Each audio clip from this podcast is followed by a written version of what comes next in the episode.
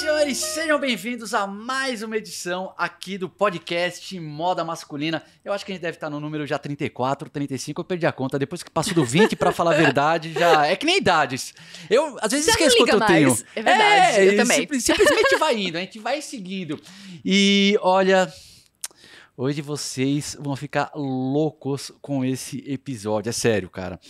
É, porque quem a gente trouxe hoje aqui, na verdade, quem. não- a, a gente, não eu, porque hoje, como vocês estão reparando, o Silvers não está comigo, mas vamos dar uma colher de chá. O Silvers, como vocês sabem, está com uma filhinha pequena, a Dandara, e hoje de manhã ele teve que levar ela no. Pediatra, né? É pediatra Isso, o nome do. isso. Eu não tenho filho, então não lembro. Médico de criança pediatra. Então o Silvers mandou um beijão pra vocês, mandou um beijão pra você, a Isha. Obrigada. Mandou um abração aqui pra galera do Tia Podcast. É, ele não tá comigo, mas olha só, do outro lado da mesa, quem tá comigo é a Aisha Correia. Aisha, correto? Pronunciei certo, né? Aisha? Certíssimo. E, cara, e por que, que vocês vão pirar nesse episódio? Talvez vocês, é, o nome, é, vocês não tenham reconhecido, porque ela é muito forte no, merca- no mercado feminino, assim. E é a maior, eu vou, eu vou falar isso, hein, Aisha? Eu considero a assim? Aisha a maior especialista do Brasil em sete, no, no sistema dos sete estilos universais. Ela foi a Uau. primeira brasileira certificada pela Alice Parsons, estudou com a Alice. Treinamento intensivo, ela estava me contando aqui antes de começar a gravação e ela vai falar pra gente. É, então, meu, vocês vão pirar, porque eu sei que vocês gostam dos sete estilos universais. Aisha, muito prazer. Prazer. É, tô muito feliz de receber você aqui. E eu vou, eu vou te convidar, então, para você se apresentar aí pra, oficialmente pra rapaziada. Muito obrigada pelo convite, Pedro. Tô feliz de estar aqui. Bom, meu nome é Aisha Correia, sou consultora de imagem. A minha área de especialidade é estilo. E é a minha grande paixão. Então, eu fiquei muito feliz pelo convite, porque é isso. Eu também não sou mãe, mas mães gostam de falar dos filhos. A gente gosta de falar de paixões, então eu sou apaixonada pelo tema. Eu comecei minha carreira, na verdade, como professora de inglês e tradutora. Então, a minha carreira é estranha porque foi um reality show que me trouxe até aqui. Sim, sim. tem um reality show que é o Project Runaway, que era de desfiles e tal. E a Nina Garcia, que era a editor-in-chief da, da Elle, fazia. Ela escreveu um livro sobre estilo, então eu era professora de inglês, comprava muita coisa em inglês, não existia no Brasil ainda, para eu traduzir. E na minha pós-graduação em tradução, eu tive que traduzir um livro. E eu pensei, ah, vou traduzir esse de estilo porque eu acho uma linguagem Que é o fácil. Black Book of Style. O próprio. Aí eu falei, ah, vou traduzir. E aí eu, fui- eu tinha que conversar com pessoas da área. Fui, daí eu descobri a consultoria de imagem e estilo através do, do- da pesquisa pro meu TCC. E aí eu conversei, eu morava no interior ainda. Depois eu tive uma- um, um ano depois da pós, eu já tive um, um convite para vir para São Paulo trabalhar aqui. E eu pensei, meu Deus, eu não tenho roupa para trabalhar na Avenida Paulista. E fui procurar ajuda, existe um workshop para você se vestir melhor. Então fui no workshop. E no primeiro dia que eu mandei um trabalho, uma lição de casa, minhas duas professoras me chamaram de canto e falaram, viu? Você tá perdendo tempo, dinheiro de você não fazer consultoria. Você é muito boa, você tem muito talento. Aí eu fiquei, ah, mas eu amo, eu amava dar aula, eu, eu dou aula até hoje, agora é de estilo, né? Mas eu amava muito meu trabalho, eu pensei, ah, vou fazer como um hobby. Mas muito rapidamente eu comecei a não ter tempo pra fazer nem bem um nem outro. E foi 2014 que eu optei, né? Eu vou só viver e trabalhar com consultoria. Aí algumas escolas me chamaram. Hoje eu dou aula no IED, no Instituto Europeu de Design, no Centro Europeu em Curitiba. Então eu fui também, né? Essa coisa de dar aula tá sempre comigo. Então eu formo hoje pessoas e no momento da minha carreira, quando eu tava, né, muito nesse meio já atendendo no estilo, todo mundo que falava de sete estilos falava de um método bastante engessado. Então eu pensava, gente, eu não quero aprender, eu aprendi de outro jeito. Eu falei, ah, não quero nada engessado, não faz sentido. Mas ao mesmo tempo, eu queria fazer um curso fora. Então, FIT usava o livro da Alice Parsons que fala. Então, assim, todo mundo lá fora as referências usavam. Então, eu falei, gente, não tá batendo essa conta. Se é tão ruim, por que é tão famoso? Por que tanta gente usa? E aí eu fui atrás, eu já era membro da ICI, que é a Associação Internacional de Consultores de Imagem. E como membro, a Alice é uma das fundadoras, eu entrei em contato com ela e consegui fazer o treinamento dela. E no primeiro dia ela falou: sabe que você é a primeira brasileira, isso foi 2018, a primeira brasileira que vem estudar estilos universais. Então, eu pensei, poxa, então talvez no Brasil o que a gente está falando sejam interpretações de pessoas que não tiveram essa oportunidade de aprender com quem criou. E aí, estando ali com ela, eu falei: ah, era isso. Então, ali foi um ponto de virada na minha carreira. Então, hoje eu trabalho com mulheres, mas eu dou aula para muitas pessoas que querem trabalhar com homens também. A gente vê que o conceito é muito parecido. Então, eu formo, além de fazer atendimentos, eu formo homens e mulheres que querem trabalhar com estilo de uma maneira geral. Dá para você usar várias metodologias, não só os sete estilos, mas acabou sendo o que eu mais uso e que eu acho que é o mais fácil de entender. Então, o, meu, o curso que eu dou é muito baseado nos estilos universais. É, eu eu, eu concordo com você, porque os estilos universais, isso é um preconceito que eu acho absurdo a galera achar que ele é engessado. É coisa é, de quem não estudou. Porque. é, eu, eu, vou falar real, é coisa de quem não estudou, porque. Eles são sete estilos, mas não é que você vai ter um estilo. Você tem um estilo ali é primário e daí você coloca um acento. Às vezes você coloca dois acentos. No final das contas, você consegue ter assim um número impressionante de variações, assim, dezenas de variações, uhum. e dentro dessas variações você consegue adaptar as tendências. Então, eu, eu tenho a mesma percepção que você, que às vezes as pessoas falam dos sete estilos universais lendo fontes secundárias de Sim. outras pessoas que escreveram. E o pior, de pessoas que às vezes nem estudaram o método original uhum. da Alison Parsons. Porque é difícil, que nem você falou, pô, você foi a primeira brasileira a estudar com ela em 2018 e o livro dela não tem e-book, não tem versão em português. Para comprar, é, ela faz tiragens pequenas. Às vezes você acha usado por 500 dólares, 400 dólares.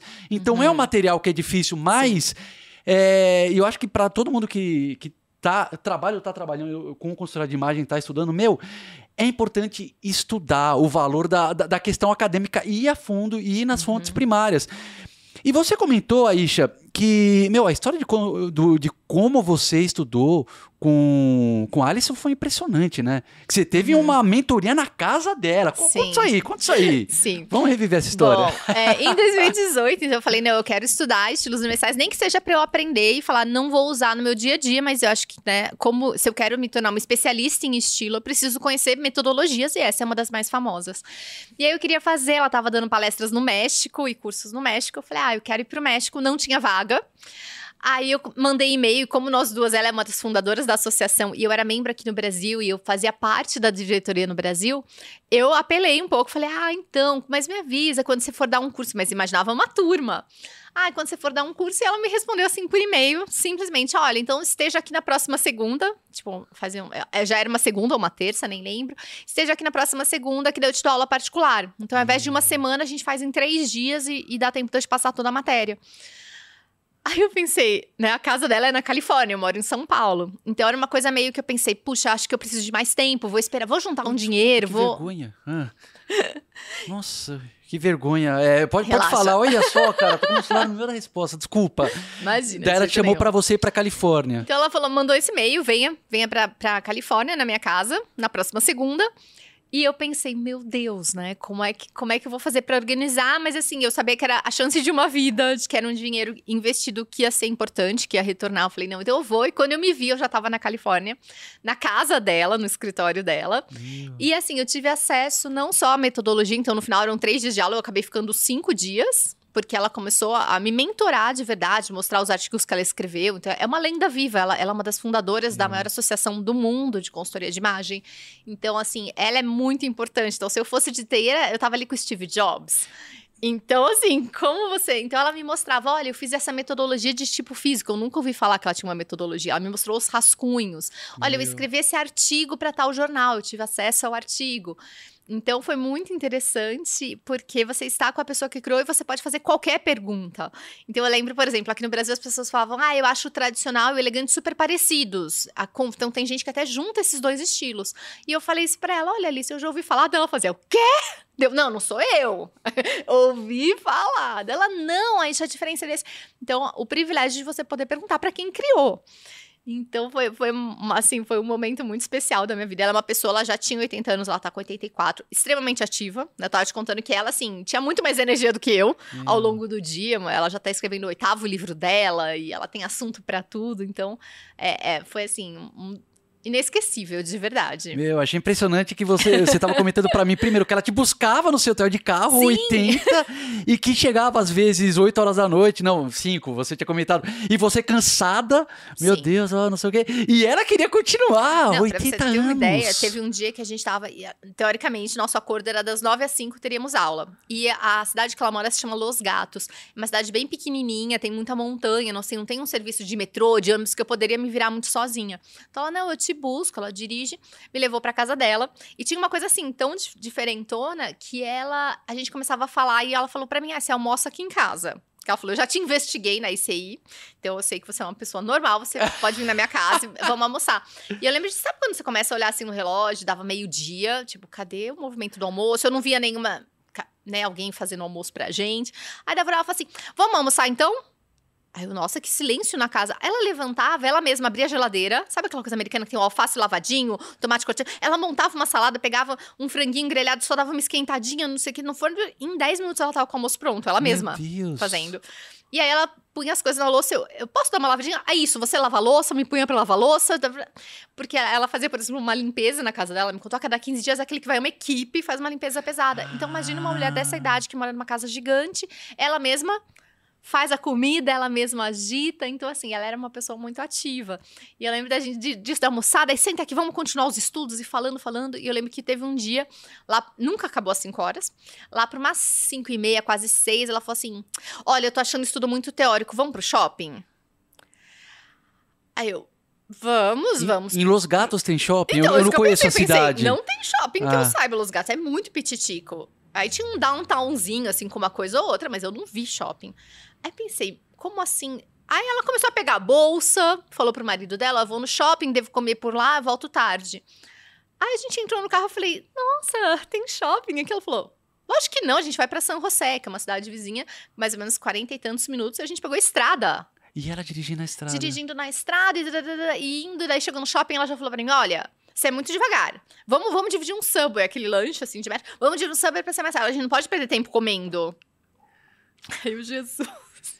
Daí a gente foi ir lá no shopping, ela, olha isso aqui, isso aqui, essa roupa, que estilo você vê aqui, vamos montar um look, vamos fazer pra gente treinar.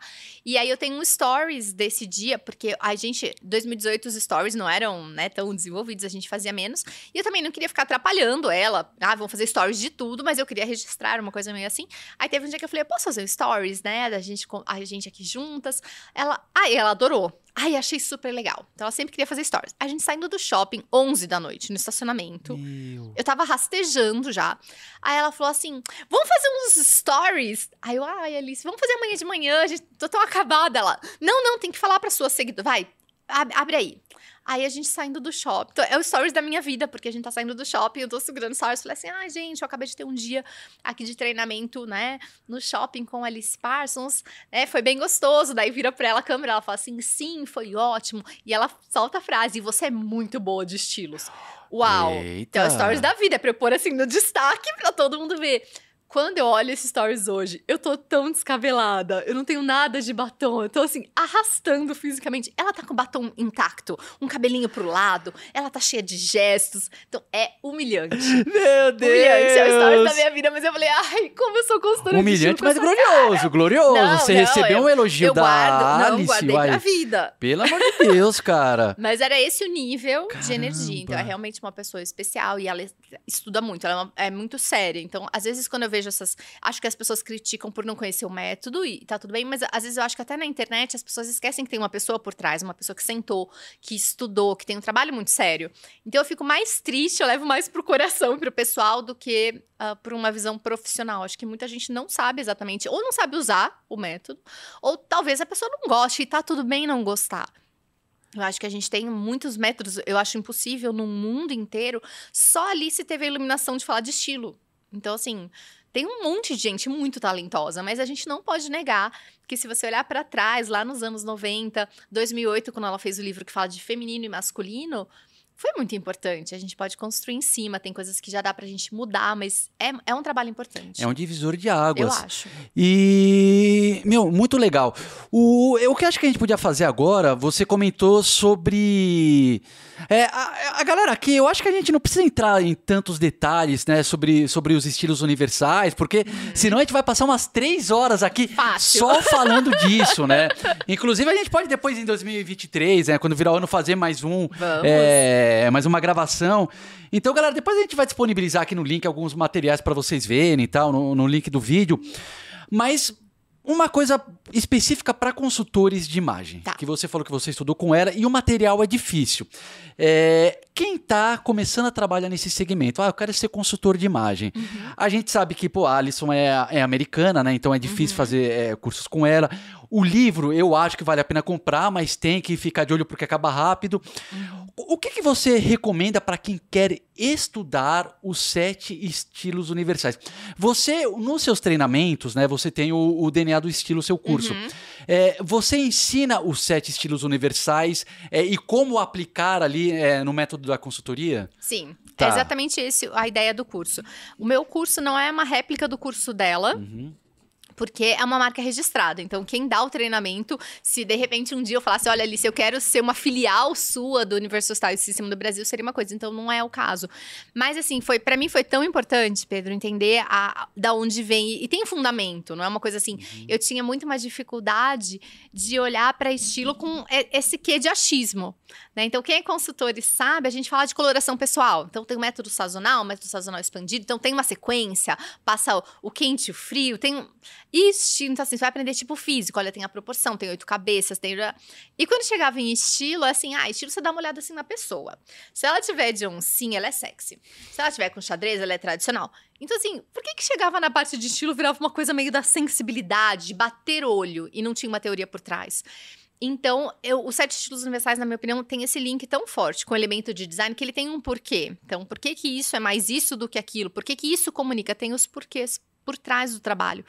Então, fez muito sentido. Então, todo o meu o curso DNA de estilo, que foi a metodologia que eu desenvolvi, pensando em como usar isso aqui no Brasil, eu acabei usando como base. Então, tem um módulo inteiro, que é, é, é um embasamento teórico. Aí, o embasamento uhum. teórico todo eu fiz em cima do trabalho da Alice. Ou no meu livro, né? Eu escrevi um livro com outras três consultoras, que é a sua, isso, tá a, sua comigo, moda. a sua moda. Eu falo de estilo universal, porque eu acho que é mais fácil, tanto para uma consultora de imagem, que é uma pessoa que já está na área, ou alguém que, poxa, eu tenho vontade de fazer um curso e não sei se eu quero investir. Lendo o livro, você tem uma base. Então, eu acredito, assim, no meu trabalho é muito em cima de, de estilos universais.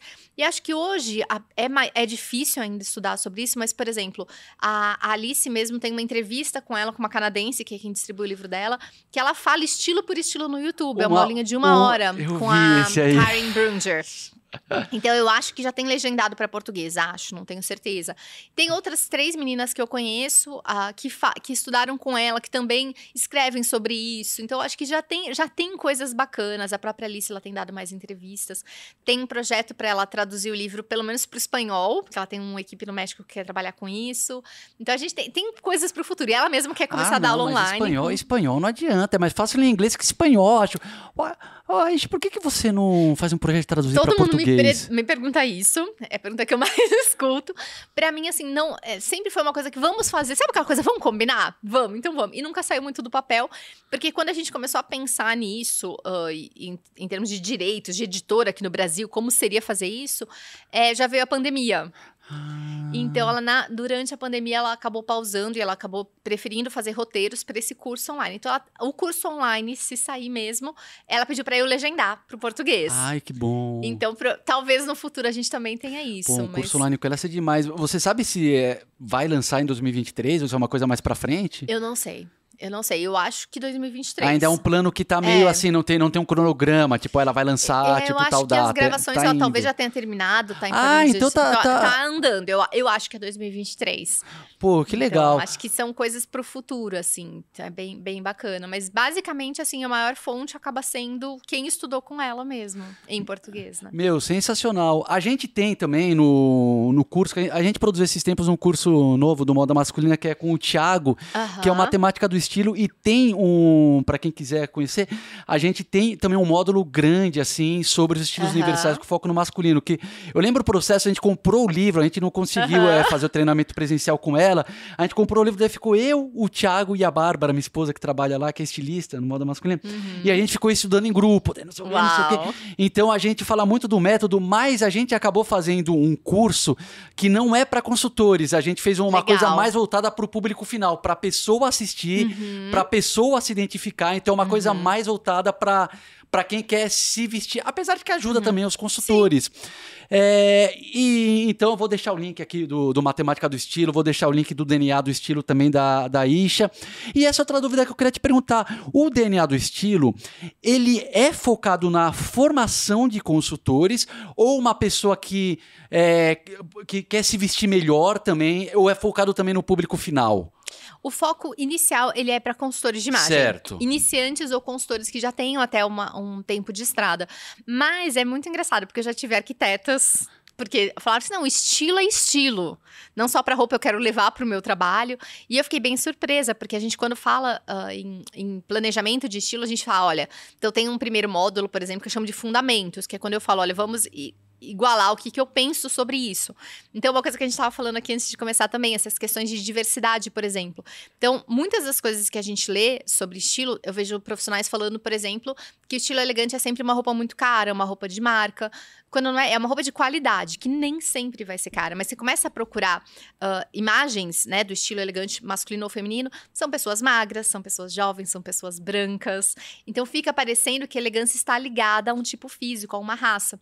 E aí, quando eu começava a ver isso, isso me incomodava demais. Então eu falei, bom, vai ter que ter um primeiro módulo falando, gente, nada do que eu falar aqui sobre estilo é só para pessoas que estão dentro de um padrão de beleza. Então, o primeiro módulo é bem, assim, para todo mundo já, já tá na mesma página.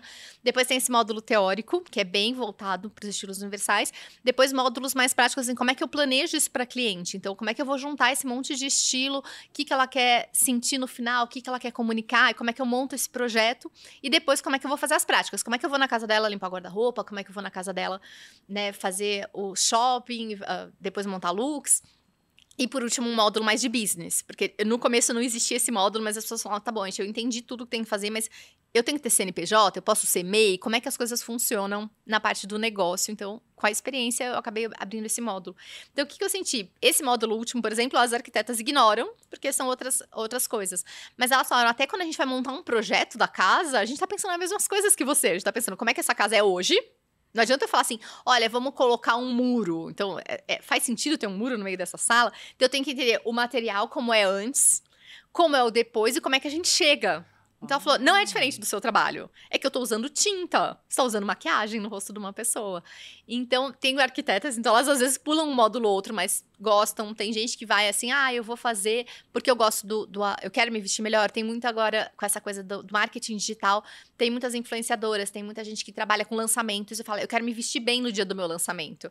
Então eu quero entender, meu- ou é- tem muito na moda essa coisa dos arquétipos do marketing. Então eu quero me vestir de acordo com tal arquétipo e acaba vindo pro curso. Então a grande maioria é de consultores de imagem. E quando eu pensei no desenho do curso, eu pensei muito mais nos consultores, né? Que fazem masculino ou, feminino. Feminino tem muito mais assunto, porque é muita, muitos tipos de saia, muitos tipos de blusa. Mas é muito pensando no consultor. Mas eu tenho, assim, um público que gosta de moda ou de estilo e, e começa pelo DNA e acaba se apaixonando. Depois vai fazer uma formação até em consultoria, porque fala: Não, eu amei consultoria de imagem. Entra muito assim: Ah, é só pra eu me. ver. Como aconteceu comigo? Quero só Uhum. me vestir melhor. E acaba se apaixonando. Então a diferença maior é que tem pedaços que talvez não interesse a essa pessoa em termos do business ou dessa questão de ah, como é que você vai na casa da cliente, como você trata com a cliente, porque acho que o, o- problema hoje na consultoria de imagem é que assim, as pessoas às vezes sabem a teoria, então, ah, eu entendi os estilos, mas elas não sabem lidar com a pessoa. Então, assim, às vezes a cliente fala pra você: olha, eu quero estar mais moderna, eu quero uma coisa assim. Aí você pensa num cabelo, ela não vai topar cortar o cabelo. E tá tudo bem. Porque ela é uma pessoa adulta, você não pode obrigar a pessoa a fazer o que ela não quer. Às vezes a pessoa fala uma coisa pra você, mas ela tá sentindo outra. Então tem muitos pormenores, ou essa questão que a gente falou de pôr na caixinha. A gente tem que tem muita coisa no caminho. Então, pra mim foi muito isso. A construção do curso foi muito em cima dos casos reais que eu atendi. Então, acho que ser consultor tem uma frase de muito clichê que a gente fala em consultoria de imagem, que é assim: você tem que gostar mais dos pés do que dos sapatos. Oh, gostei dessa Então, frase, velho. É muito boa. Acho, acho que é da Carol Davidson, que é uma professora de consultoria também. Então é muito assim. é- é- eu adoro moda. Né? Então, adoro, e adoro sapatos, inclusive, literalmente. Mas, assim, a paixão tem a ver. Então, a moda é o, é o instrumento, é o que ajuda a comunicar, é um todo. Mas você tem que gostar de pessoas. Então, Exatamente. trato com a pessoa, né? Isso é uma coisa que eu acho que tem gente que às vezes peca nesse sentido. É, consultora de estilo, você tá lidando com pessoas. É uma coisa que às vezes se assemelha quase à terapia. Sim. Porque você não pode achar também, né? Por exemplo, a gente pegando o caso do arquiteto, ele tá pegando uma casa e ele tá fazendo um plano, só que a casa não tem sentimento. Se você falar pra cá, se você falar, poxa, não, essa parede tá fé, não sei o quê, meu, é. Você refaz. Com as pessoas, você precisa ter uma sensibilidade, até para, poxa, se às vezes a pessoa tem alguns erros, meu, como é que eu vou comunicar isso como sem afetar a autoestima? Porque se você também, às vezes, vai. é, despeja tudo ali de uma vez e, pô, a pessoa derruba a autoestima, a autoconfiança e isso mingua ali Total. tudo, né? O estilo dela.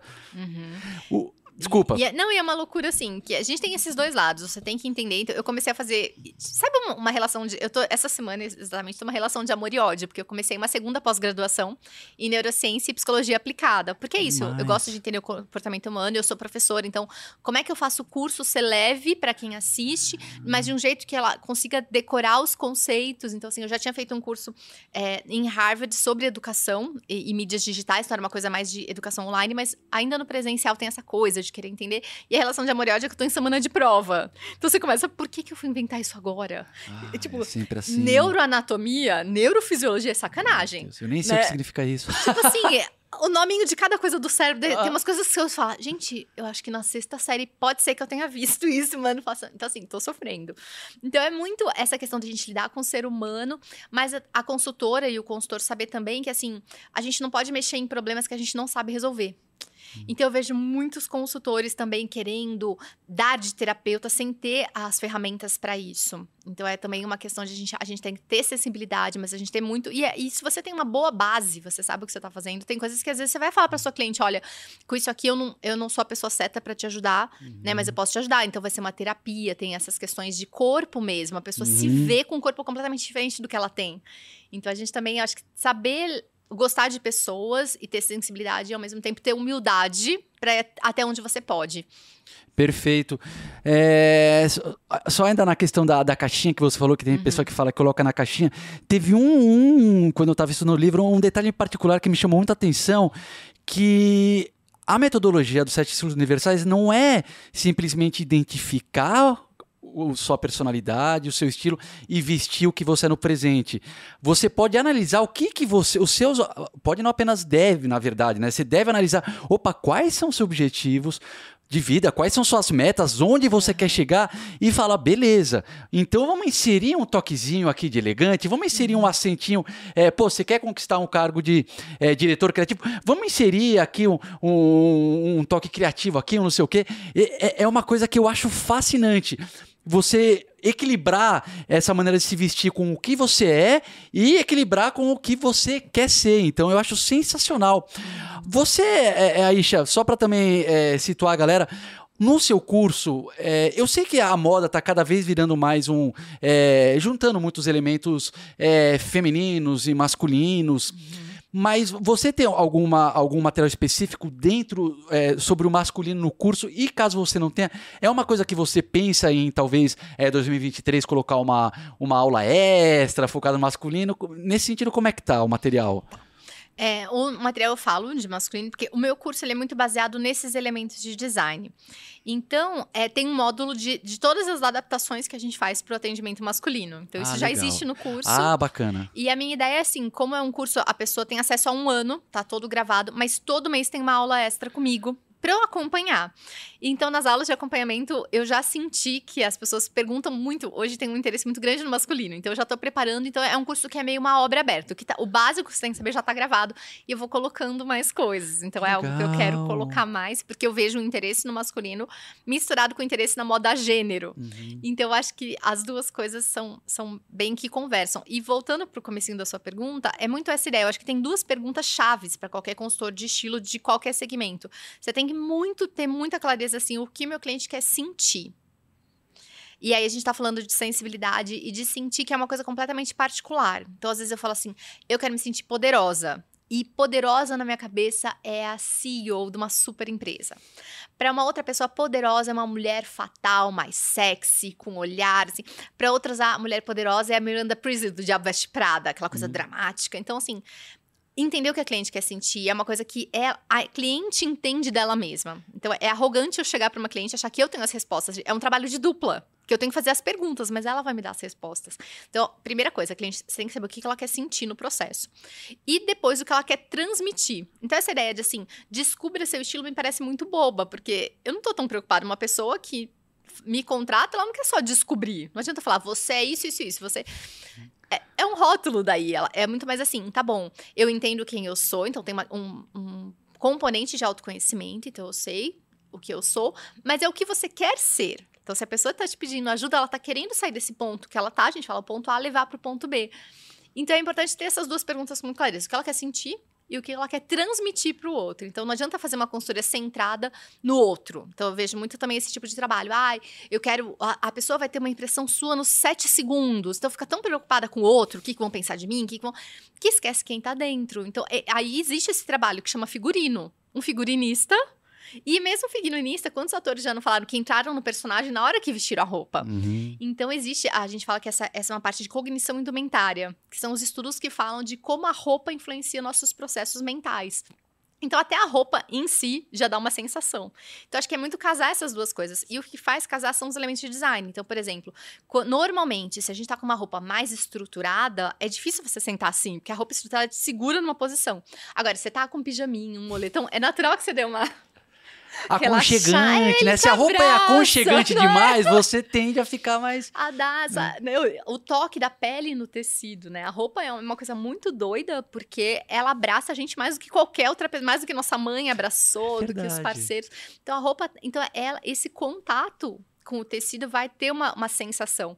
Então a gente pensar nisso, o que, que a cliente quer sentir, então qual o tecido, e, mas o que ela quer projetar também, as duas coisas importam, porque às vezes você tá num dia muito desanimado, é, isso eu via muito na pandemia, né? você já acordava, a gente não sabia o que ia acontecer, quanto tempo mais a gente ia ter que ficar em casa, então você já acordava desanimado. Se você não tirar o pijama, para muitas pessoas a vida não vai andar. Verdade. Porque, então, assim, pra muitas mulheres, tinha umas clientes que falavam assim: eu falava, vai passar um batomzinho, fazer reunião comigo. Eu, passa um batomzinho, você vai ver que você vai se sentir melhor.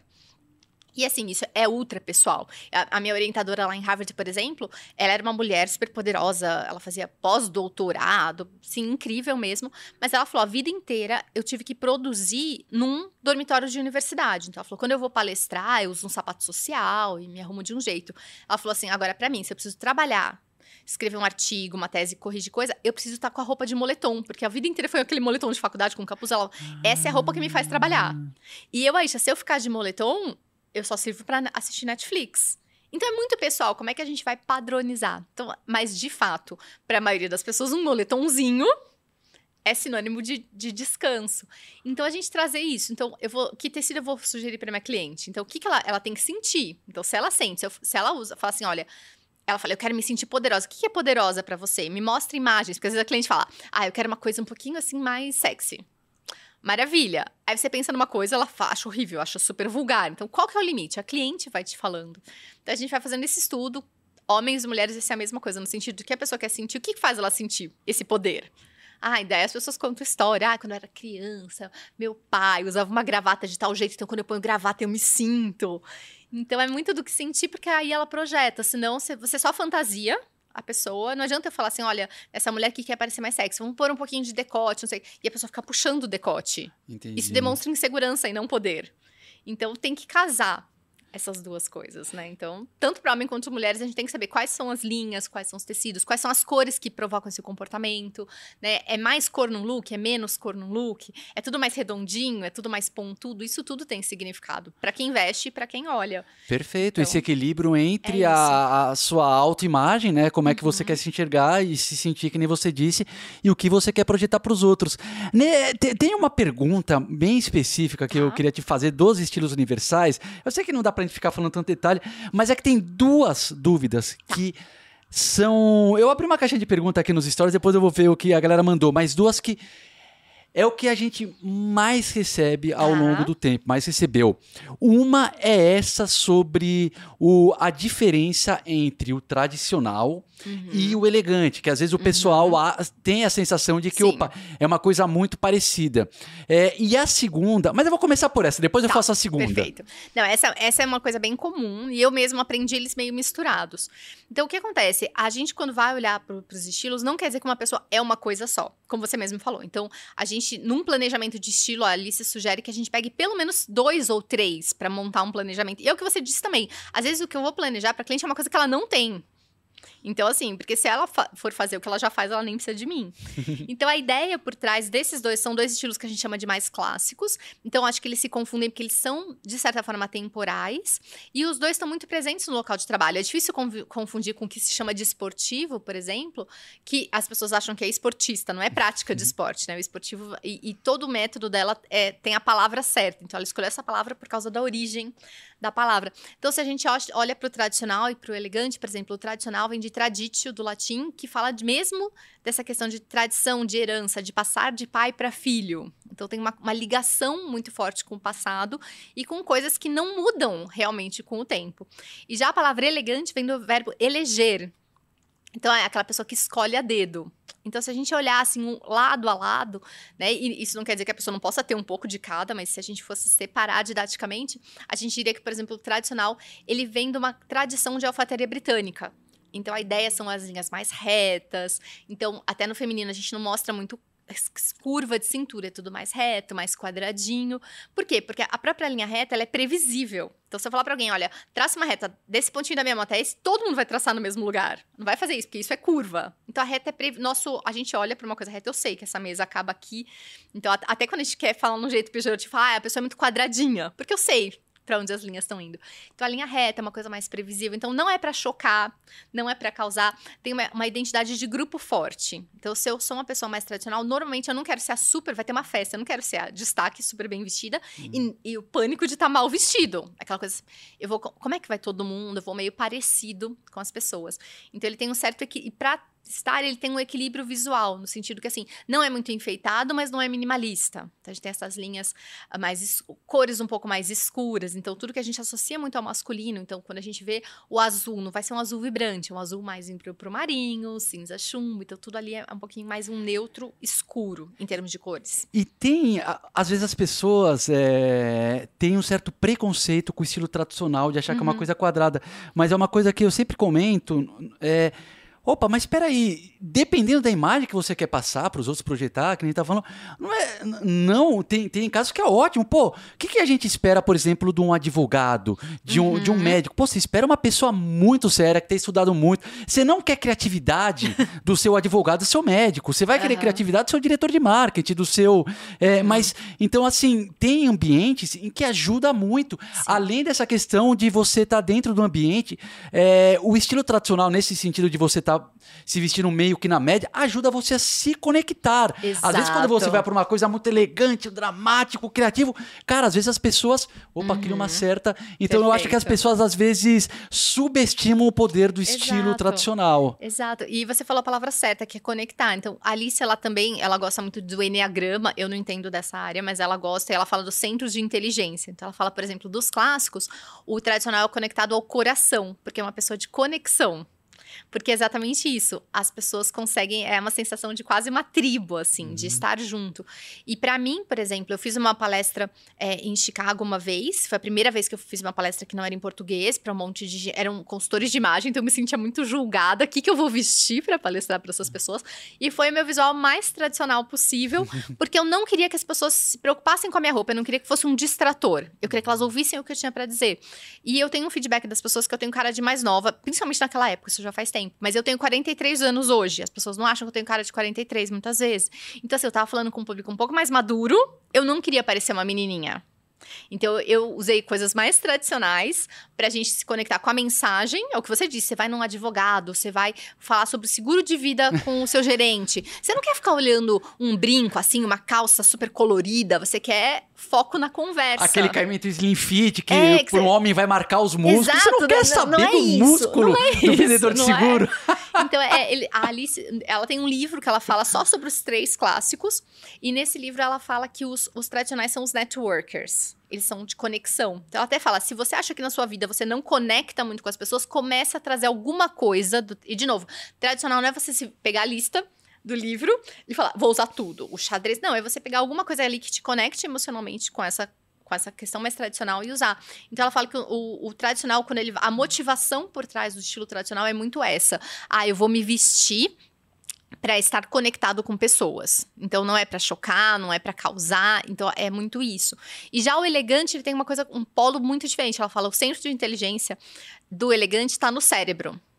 E ela até tem um trabalho que é muito assim, já é uma, uma viagem para um outro episódio, que ela conecta muito com os deuses gregos. Uhum. Então, por exemplo, o, o, estilo tradicional seria regido no masculino pelo deus Zeus, que é o deus dos deuses. Então, fala de hierarquia. Eu sou o deus, então aquela coisa do pai. Ou você fala assim, bom, não vou inventar moda. Você vai gastar um dinheiro num blazer. Aí você fala assim, bom, vou comprar um blazer, não vou comprar o de bolinha amarela que daqui dois anos eu me arrependi, que marca muito nas fotos. Vou comprar aquele cinza chumbo, vou gastar um dinheiro num bom corte, mas que vai, vou aproveitar para a vida. Então, o tradicional tem essa característica. E já o elegante, ela já é o deus Apolo. Então, é uma coisa, é um deus mais iluminado, é, é uma coisa mais de pensamento. E, e no feminino, eles falam que a, a, a, filha de Zeus que saiu da cabeça dele. Então, é um estilo muito cerebral, no sentido de que a gente está pensando em todos os detalhes. Então, um tá pensando nas pessoas, o outro tá pensando mais em si mesmo. Então a gente fala que é até um estilo um pouco mais introspectivo nesse sentido e que quando erra, erra para mais. Então de repente fala, olha, eu quero sair hoje com essa roupa. E você fala, aí você sair com essa roupa vai afastar um pouco as pessoas. Porque às vezes as pessoas que usam muito esse estilo são, são assim, é tudo tão no lugar perfeitinho que eu só falo, ah, essa pessoa é meio metida, né? Se acha. Intimida um pouco, é... exatamente. Então, essa pessoa, ela tá tão mais assim, eu não tô, eu não tô aqui pra me vestir pra conectar, eu tô aqui pra me vestir dentro do meu pensamento. Então, é uma coisa assim, é aquela pessoa, eu, eu vejo essa, esse cliente que é assim, você leva em qualquer loja, e não estão falando de loja cara, a pessoa já olha o avesso, olha a costura, mesmo que não seja consultor de imagem. Uhum. Fala, ah, isso aqui tem muito poliéster, vai fazer bolinha logo. Então, é, é, tudo muito pensado, a mensagem é que você vê que tudo, nada tá ali por acaso. Então, é, é mais planejado o, o look elegante, porque a pessoa tem essa, essa questão. Então, por outro lado, até para essa clareza de pensamento, é um look mais minimalista. Então a gente vê que o tradicional tem, por exemplo, mais bolso, mais abotoadura, tem mais elementos acontecendo. O elegante é menos estampa, menos cores por look, a gente vê muita monocromia, essa coisa meio tom sobre tom, é tudo muito limpo nesse sentido. Então você não tem tanto distrator em termos de, de, manter esse foco, esse pensamento. Então, o que a gente sugere para algumas clientes, não, não é uma questão de, ah, eu, eu, detesto esse termo que as pessoas falam, ai, quero parecer cara de rica. Eu acho péssimo. Eu também péssimo. não gosto. Né? Tipo, oi, cara de rico quanto, né? Mas eu acho que, assim, se a pessoa quer passar um certo refinamento, é mais fácil se ela usar menos coisa. É mais difícil ser refinada com muitos elementos acontecendo. Ou até essa pessoa na pandemia, eu tinha clientes que falavam assim: ai, eu acordo acelerada, minha cabeça é cheia de ideias, eu tô. Então eu falava. Nesse caso, menos é mais. Então, usa menos cor, menos acessório, ou uma cor mais suave, então uma coisa mais acinzentada, até para dar essa essa clareza, porque o, o, o, o, elegante ele evoca isso. Então também são atitudes diferentes. Enquanto o tradicional tá mais no conectar, no grupo. Então, quando você quer conectar, use mais esses elementos. E o elegante, ele tá um pouco mais centrado, né, no próprio pensamento. Então, as pessoas que precisam centrar trazer elementos elegantes ajuda muito, seja na cor ou no tecido. E ao mesmo tempo, assim, o, o, elegante, a gente fala que são tecidos de muita. O tecido é extremamente importante para a pessoa elegante. Então não pode ser qualquer tecido. Então é o melhor que você pode comprar, não precisa ser seda pura.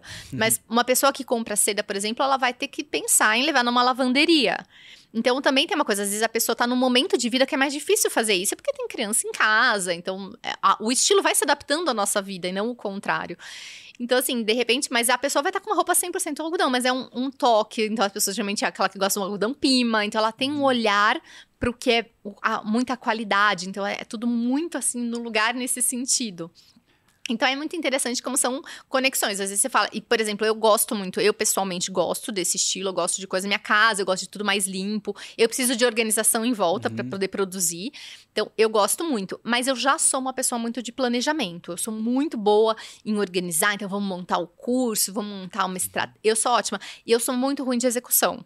Porque quando o curso, por exemplo, estava pronto, DNA de estilo, eu falei, bom, é isso que eu quero ensinar, vai ser desse jeito. Eu já comecei a pensar, mas tá muito longa essa apostila. Então eu comecei a fazer uma versão resumo. Aí tava, e eu falava com a Luciana, né, que escreveu o livro comigo, e a Luciana é extremamente prática. Ela falou: você vai lançar uma primeira turma, você nem cobra, ou cobra barato, testa, pede feedback e vai melhorando. Você tem que fazer as coisas. E eu não, eu ficava esperando o momento perfeito. Até que um dia ela mandou para ela tem muitos contatos, ela mandou para todas as alunas dela, gente, aí já tem um curso de estilo, tá aqui o celular dela, escreve lá. Eu não tinha horário do curso, eu não tinha onde fazer o curso, eu não tinha o valor que eu ia cobrar. Mas ela falou assim: ó, oh, é mês que vem, fala lá com ela. Ah, isso quando você foi fazer um. Aí não era gravado, aí era ao era vivo. Era ao vivo, que era presencial, antes da pandemia. Ah. Então, ela me fez exatamente, eu ficava assim: presencial ou ao vivo? Eu quero estudar metodologia por trás do ao vivo. Então, é, é muito bom você ser uma pessoa que estuda, mas às vezes esse seu estilo tão perfeccionista, você produz muita ideia e pouca ação. Então eu comecei a perceber que eu gosto do elegante, mas se eu ficar o tempo todo, com o look todo milimetricamente, com a casa tudo tão no lugar, eu produzo pouco. Então eu me desafiei. Falei, não, eu quero, principalmente na pandemia, eu falei, não, eu quero. Então, hoje eu uso um pouquinho mais de cor vibrante pra agitar um pouquinho, então eu uso sapatos mais baixos para eu andar com mais velocidade, tecidos mais molinhos, que exigem menos, porque você tá com uma roupa elegante, às vezes você tem que tomar cuidado para não sujar, muito branco. Amassar. Então, vamos usar uma coisa mais escura, então, para não ficar tão preocupada. Então, eu acho que estilo te ajuda a, a, a, agir. No meu caso, tinha que me ajudar a agir mais. Então, eu amo o estilo elegante, mas eu, eu uso menos hoje. Eu me apoio muito mais uma coisa um pouquinho mais esportiva, para ver se eu dou mais arranque. Senão, eu estaria até hoje planejando o curso na minha casa por esses anos todos, porque é muito da minha personalidade. Eu olho, cara, não, não, essa, né? essa tua resposta é, é impressionante, cara, porque é, olha só a complexidade dos sexos universais. Agora pensa alguém que fala não te coloca numa caixa. Olha, olha como ele ajuda é, os elementos para você mudar as suas atitudes, uhum. para você é, os elementos transformadores. Que você falou, poxa, vou tirar um pouco do elegante para colocar um esportivo para me incentivar. Então é, é uma coisa, galera, que quem é, estuda, aprende, ele traz muito benefício para a vida, esse, esse método Sete Estilos Universais. Não é à toa que acho que é o método mais usado na consultoria, né, Aisha? Eu acho que sim. É, então é, é uma coisa realmente impressionante. O, em relação ao tradicional, e também como é uma coisa muito de contexto. Às vezes o pessoal vê, como tem muito material em inglês dos Sete Estilos Sim. Universais e um material escrito, escrito também pela, pela Alison é, alguns anos atrás, muitas vezes representam o homem tradicional com uma coisa mais de terno. Só que se a gente pensar, uhum. opa, pera aí, a gente tem que contextualizar. Brasil, país tropical, já muda um pouco. Uhum. É um país mais casual. Então, às vezes, eu, eu, tenho a sensação de que o, é, o tradicional no Brasil é muito ligado a uma camisa polo, com uma calça jeans um pouco mais reta. Então, a gente tem que sempre analisar, né, Aisha, para não, não cair em estereótipos, em coisas muito engessadas. Tem que ter uhum. essa reflexão. Conversar com pessoas né, que abrem uhum. muito a uhum. cabeça. E, e daí essa foi a primeira pergunta, do tá. elegante para o tradicional.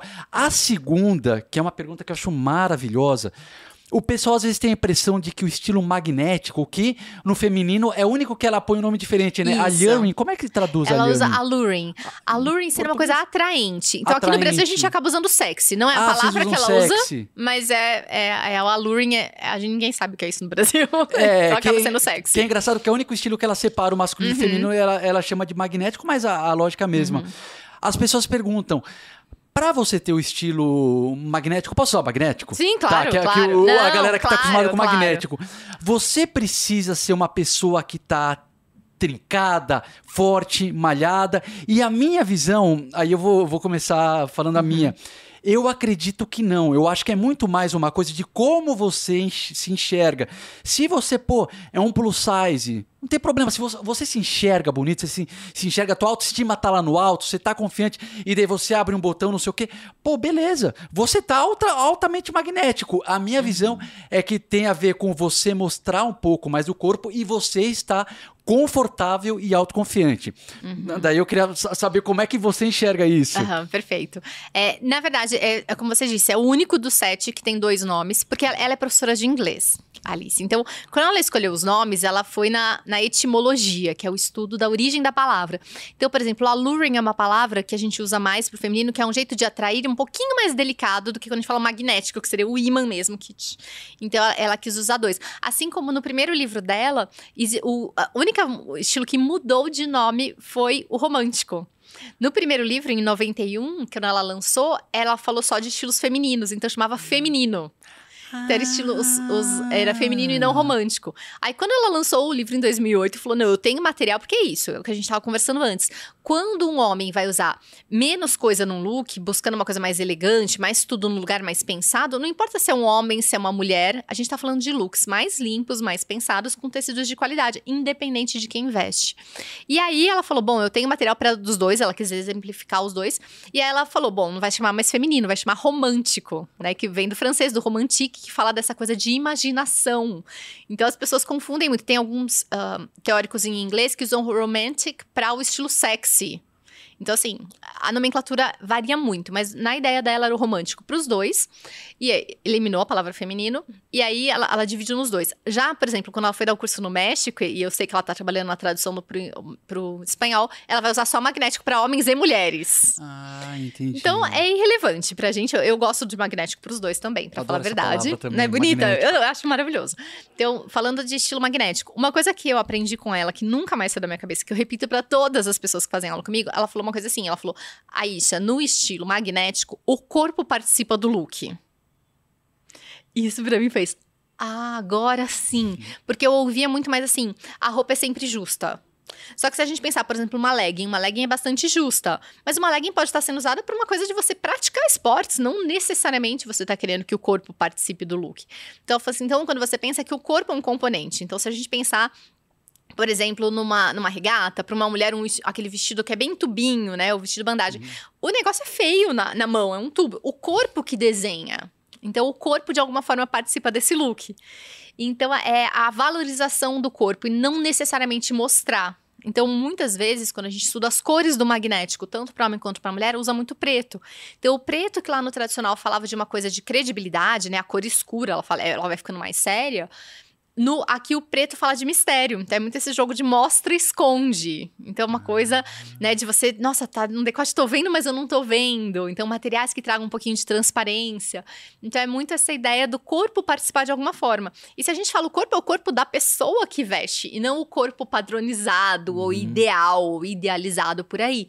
Então, a ideia é essa mesmo. Então, gente, e não precisa ser justo. Então, o corpo tem que participar. Então, a gente pode pensar em muitas roupas no plus size mesmo, que são amplas, que são um pouquinho oversize, mas que tem ali algum detalhe que evidencia o corpo, seja numa transparência, seja num decote, um cinto. Então, eu lembro de conversar muito com a Alice, eu tive assim, muito tempo atrás, eu tenho uma, uma conhecida, nem ela é a, a, filha dela estudou com a minha irmã, uma coisa bem, bem assim, distante mesmo, que uma vez ela chama Malena Russo, ela era, na época, a stylist do Michel Teló. Hoje ela trabalha com outras bandas, ela é muito do mundo da música. E ela um dia falou assim: Olha, o Michel tá indo fazer uma turnê europeia e tal, e precisa comprar umas roupas pro dia a dia, porque ele tinha fechado um trabalho com a Globo, ele ia fazer o diário dele de viagem. Então ela não tava só pensando nas roupas de palco, ela tinha que ter algumas roupas do dia a dia para ele na Europa, né? Tô aqui tomando um sorvete, fazer uma foto, ele tá vestido. Então ela já tinha algumas marcas, ela falou: olha, tem um e-mail aqui que você pode retirar os looks. Então, monta os looks mais dia a dia dele. Eu tô preocupada com os de palco e tal. Então eu lembro de chegar na Leves pra ver uma. E assim, a calça, numeração que ela me passou, e na Leves é uma numeração diferente, muito pequenininha. Aí pensei, acho que não cabe ninguém nessa. Eu falei, quer ver que eu anotei errado, Qual né? Qual era o número, desculpa? Eu não Você lembro lembra? agora, ah, tá. mas era muito pequena, porque tem a cintura, né? Eu lembro de olhar e pensar, nossa, isso me parece pequeno, mas eu, eu tava começando ainda. Então, assim, eu, eu nunca fiz trabalho de styling, eu sempre trabalhei mais com as pessoas não famosas, mas foi uma oportunidade que apareceu, ela me chamou para esse trabalho, eu, não, eu quero. Aí eu lembro de ficar um pouco assim, insegura e ligar para ela. Falar, puxa, olha que lerda, né? E, acho que eu anotei errado. Ela falou assim: não, é bem justo. No sertanejo as roupas são mais justas mesmo. Aí eu pensei, gente, mas é muito justo. Daí a gente conversando, depois ela falou assim: não, e nem é tanto o estilo dele, né? Mas é mais para fazer essas fotos e tal. Ele, ele, é um cara muito, muito mais desencanado, muito mais casual e tal. E até ela foi transformando. Hoje a gente vê ele com um estilo muito mais elegante. É outra coisa. Era a época do Ai Se Eu Te Pego. E faz parte da cultura do, do, sertanejo, do sertanejo. Esse altíssimo magnetismo. É Exato. muito elastano. Exato. Então quando a gente começou a falar, e eu lembro de trazer isso pra Alice, eu falei assim: então são jeitos diferentes. Quando você vê muito da moda italiana mais magnética, é muito diferente do sertanejo mas você não pode negar que pra pessoa que de repente está trabalhando com sertanejo, ela vê isso nos ídolos dela, ou ela é chamada para cantar em um lugar, ela vai provavelmente estar com jeans bastante justo e com aquele cinto, uhum.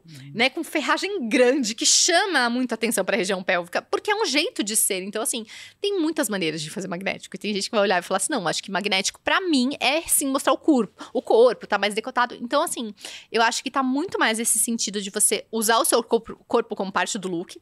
Então, por exemplo, diferente de um criativo, um criativo, de repente, topa uma calça bem saruel com um cavalo bem baixo, homem ou mulher. Porque o criativo vê muito mais isso, o corpo como uma tela em branco, ele quer se expressar através do corpo. De repente, um homem ou uma mulher mais magnética vai falar assim: isso vai deformar minha perna. Então tá deformando o corpo, não valorizando. Então não seria uma grande opção para uma cliente. Então tá muito mais nisso. Eu estou evidenciando esse corpo, independente do tipo de corpo. Então a roupa magnética evidencia o corpo de uma maneira que o corpo participa do look. Portanto, a gente tem uma certa atração visual para esse corpo. A gente olha. E às vezes, para uma pessoa fazer uma coisa mais magnética, é simplesmente mudar a cor. Ela parar de usar uma coisa tão acinzentadinha, tão suave, e ter um pouquinho de uma cor mais vibrante. A gente fala muito nas cores de pedra preciosa, ou um detalhe, a gente fala muito do vermelho, né? O vermelho é muito associado a esse estilo, porque é biológico, isso acelera nosso batimento cardíaco. Então, trazer de repente na cor e não tanto na modelagem, mas de fato a cor tá fazendo eu olhar para aquele corpo. Então, é do estilo magnético. Não, perfeito. E eu acho que às vezes as pessoas confundem um pouco, porque. É, que nem estava falando, essa, esses estereótipos né, que a gente tem uhum. sociais, essas construções, é, é, uma coisa muito hollywoodiana, muito de novela, que assim, pô, é o, o, galã, né, durante muitas décadas, é, mais sexy, ele tinha aquele biotipo muito assim. Mas uhum. é importante lembrar, pô, isso é, é uma coisa, um estereótipo, estereótipo que se construiu. Não quer dizer que seja na vida real. A pessoa pode ser tanto magrinha, quanto é, mais cheinha, quanto V-shape, né? É ter o magnetismo. É uma uhum. coisa de, de trabalhar o corpo no look. Exato. O... E daí, legal, agora você falou do criativo. Uhum. E eu quero trazer agora uma questão muito interessante é, e pedir a sua opinião. Tá. Eu sempre tive uma visão meio não crítica, mas um pouco de pé atrás em relação ao criativo, por uhum. causa dessa questão que você falou. A pessoa que quer ter esse estilo, ela se vê mais como uma tela em branca e ela quer transmitir com as roupas o que ela está sentindo. Só que as pessoas criativas, elas têm uma tendência de é, variarem mais. É a criatividade, a cabeça uhum. sempre fica criando. Então o estilo também, ele vai, ele se altera de uma maneira é, relativamente mais rápida. Você quer sempre, a, é, assim como as suas criações estão, criação nova, criação nova, você uhum. acaba é, precisando de muitas peças para é, se expressar. Então você, eu tinha essa visão antigamente. Você tinha que gastar mais dinheiro do que os estilos que uhum. são mais, é, mais clássicos, atemporais, que você pode repetir. Uhum. Só que daí a gente teve um episódio aqui um, um, alguns atrás com o Ale Pierozan e ele falou assim, Pedrão, mas ele tem um estilo bem criativo. Ele falou, cara, mas já para pensar na possibilidade de ir num brechó? Para quem é mais criativo, uhum. porque ele é um cara que vai muito. Eu falo assim, caramba, velho, faz todo sentido. Porque assim, se, se você é criatividade, não vai dar para você ficar comprando 5, 10 peças todo mês no, no, shopping, não tem dinheiro. Por isso que eu sempre falava, uhum. toma cuidado com o criativo que ele demanda uhum. muito investimento. Mas ele falou, Pedro, mano, você vai no uhum. brechó, cara, tem tanto brechó. Eu falo assim, caramba, é verdade. Você vai lá, compra as peças com valor muito mais baixo e como você tem essa você gosta de mudar o tempo inteiro o seu armário, Oh, beleza, depois você vende para outro brechó e compra no outro. Uhum. Como, como, como, é que você enxerga essa questão é, do criativo e da, uhum. da dificuldade de você não conseguir ter, por exemplo, um armário muito cápsula, você tem que ter um armário maior. Você também acha uhum. que é uma coisa que demanda mais dinheiro, os, os toques criativos? Vou ser sincera, eu nunca parei para pensar na questão do dinheiro. O tá. que eu vejo, eu acho que o criativo, ele tem repertório. Então, assim, uma vez eu, eu lembro que eu encontrei um amigo quando eu olhei para ele, ele trabalhava com uma consultora. Quando eu olhei para ele, pensei, nossa, eu conheço esse cinto que ele tá usando. Aí fiquei pensando, de onde será que é? Porque eu não faço atendimentos de homens hoje em dia, então eu não, eu não tenho esse super repertório. Mas eu claramente sabia, falei, eu andei pesquisando, deve ser uma coisa unissex. Ficou na minha cabeça, a gente começou a conversar, eu não quis interromper e falar, de onde é seu cinto? Eu falei, bom, fiquei lá. Falando, falando, não consegui lembrar e tudo bem, tchau, tchau. Depois eu cheguei em casa um pouco depois, ia fazer uma viagem para dar curso, comecei a fechar as coisas. Quando eu fui fechar minha mala, quando eu fechei, sabe aquelas cintas que a gente põe em volta da mala? A, a chefe dele que lançou algumas cintas com umas cores e ela me deu uma. Aí quando eu fechei minha mala, eu falei: ele tá usando o negócio de pôr na mala. Meu. Depois, aí, aí buga muito meu cérebro, porque eu fiquei assim. Mas é de pôr na mala. Só que tava muito uma moda, aquela coisa da Off-White, que parecia uns cintos de construção, umas uhum. coisas assim com essa com a fivela maior. Então, assim, a pessoa criativa não tem esse limite. Então, assim, e pra mim, assim, isso é da mala. Só que vamos lá, se a mala é minha e o cinto é da mala, logo o cinto é meu. então, por que, que ele não pode usar? Mas pra mim, assim, as coisas têm uma função, eu não usaria. Então eu vejo que o criativo, ele não tem tanta limitação porque ele tem esse repertório, tem essa criatividade, essa vontade de customizar. Então acho que às vezes a pessoa usa recursos assim, o, o cadarço do tênis que eu amarrei, que fiz o um negócio do então tem uma, uma criatividade, às vezes, de customização. De, e eu vejo assim, a gente aprende muito. É difícil, eu não tive muitas clientes criativas de atendimento, porque muitas vezes a pessoa não curte consultores de imagem, porque acha, ah, essa mulher vai vir com as cores, não vai deixar usar a cor que eu gosto, vai vir falar que eu só posso ter um estilo. Então, elas fogem um pouco da gente, Verdade. então é raro. Mas eu estudo muito as criativas, e acho que daí, o consultor de imagem que estiver ouvindo a gente, vale muito a pena você ser assistir muito filme, seriado, participar de exposição, vai em galeria, vai na rua, observa, porque a gente aprende muito com eles. Então, assim, tem muita coisa que a gente ensina truquinho de styling, de ah, dobra de tal, quantas dobras dá pra você fazer na, na sua camisa ou no blazer, observando os criativos. Porque eles, às vezes, assim, eu já eu tenho amigas que são mais criativas, que, ai, que linda saia. É uma camisa do meu marido. Eu dobrei, eu pego o colarinho junto com isso aqui, não sei o que, eu amarro com cinto e virou uma camisa. Então, se você começa a buscar no Pinterest, no TikTok, essas coisas de cinco jeitos de usar a camisa, vira. São pessoas criativas que criaram. Então, eles têm uma capacidade de styling muito grande.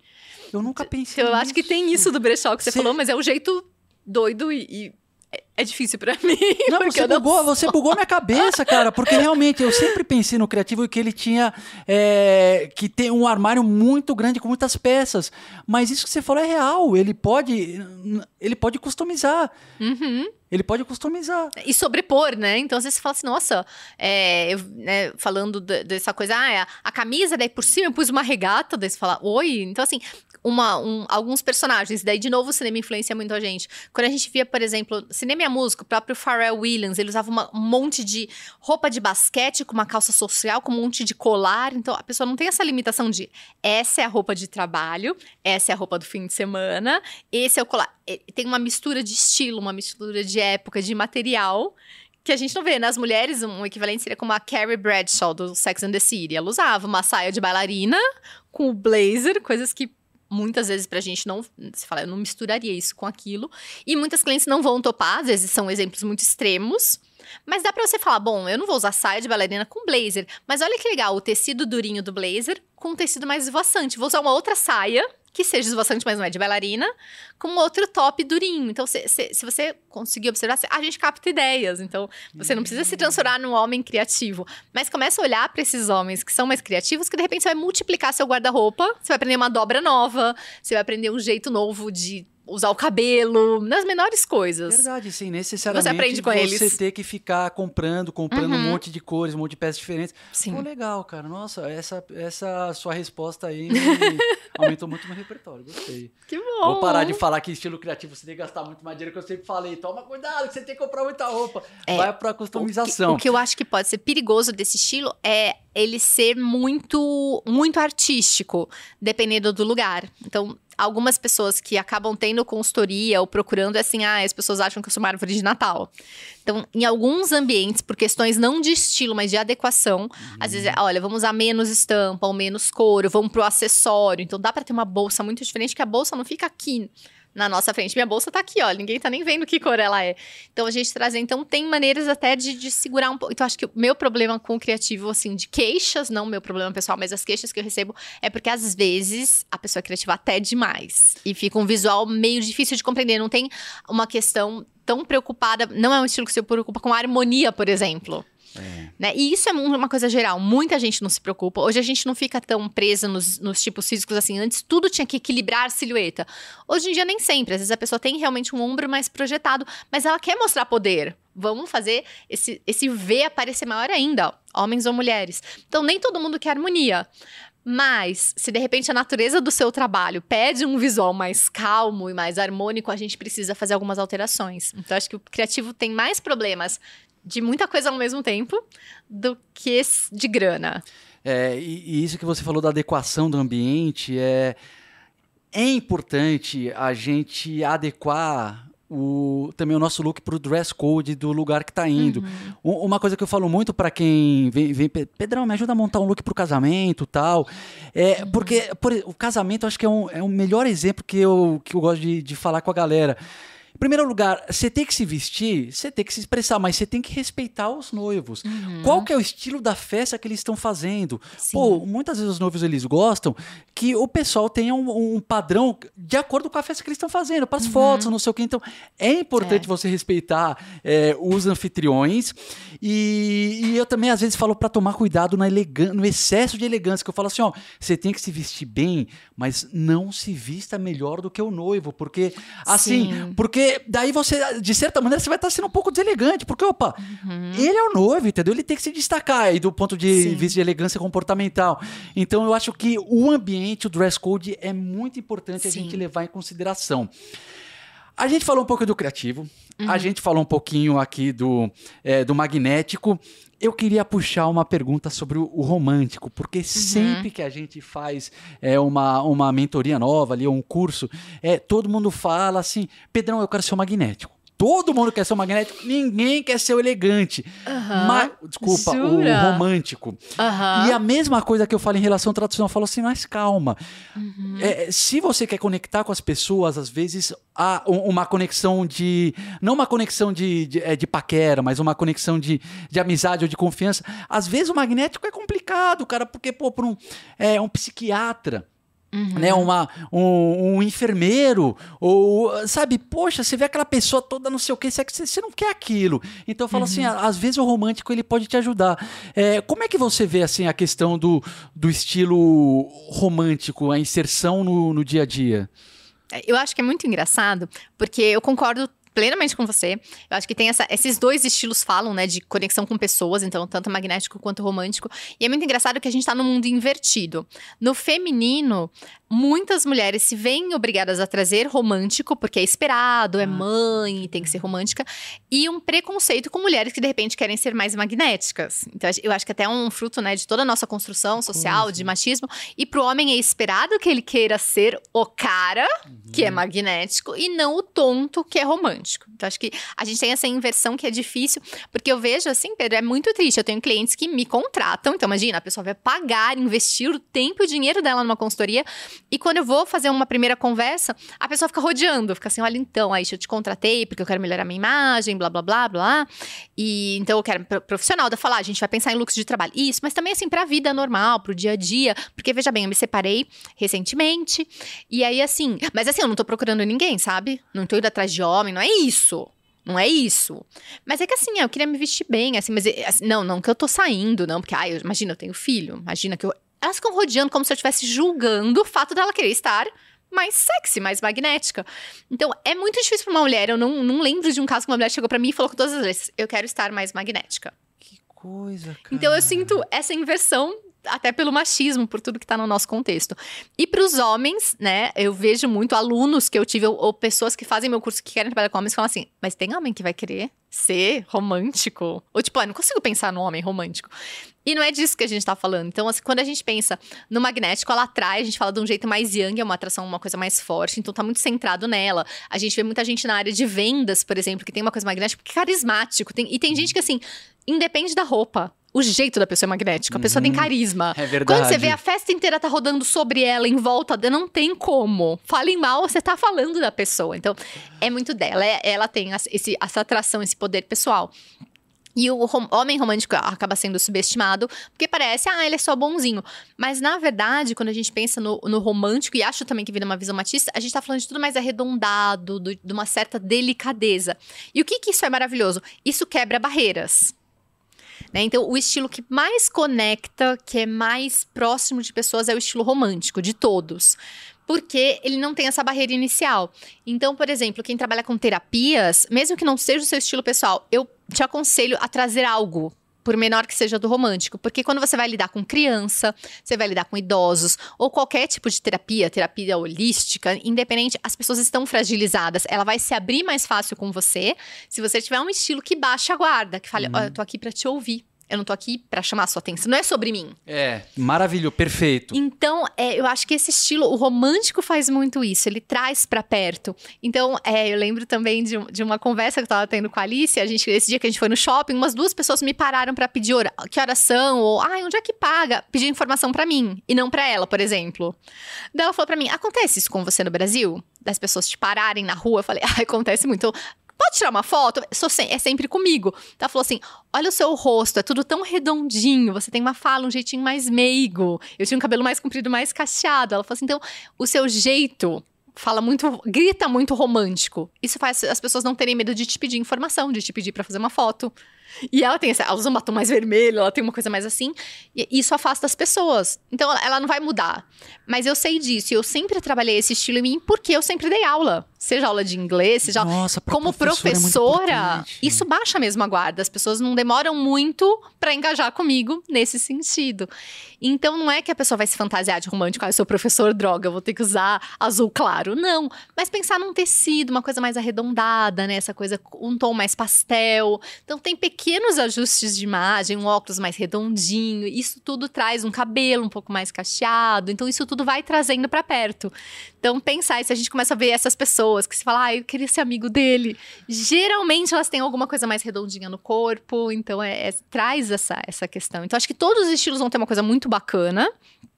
E todos os estilos vão, se você exagerar na dose, vão ter um lado B. Ao mesmo tempo que existem inúmeras formas de combinar estilos. Então, se a gente pensar em figuras assim meio folclóricas, por exemplo, aquela coisa meio amante latino, Dom Juan de Marco. O que, que é o amante latino? Ele tem uma coisa muito magnética, né? O jeito de olhar, ele é um homão, mas ele é muito gentil, ele abre a porta do carro é pra você. É meio um poetão, né? Então, ele é uma mistura de magnético com Exato. romântico ao mesmo tempo. E tá tudo bem, ninguém morreu por isso.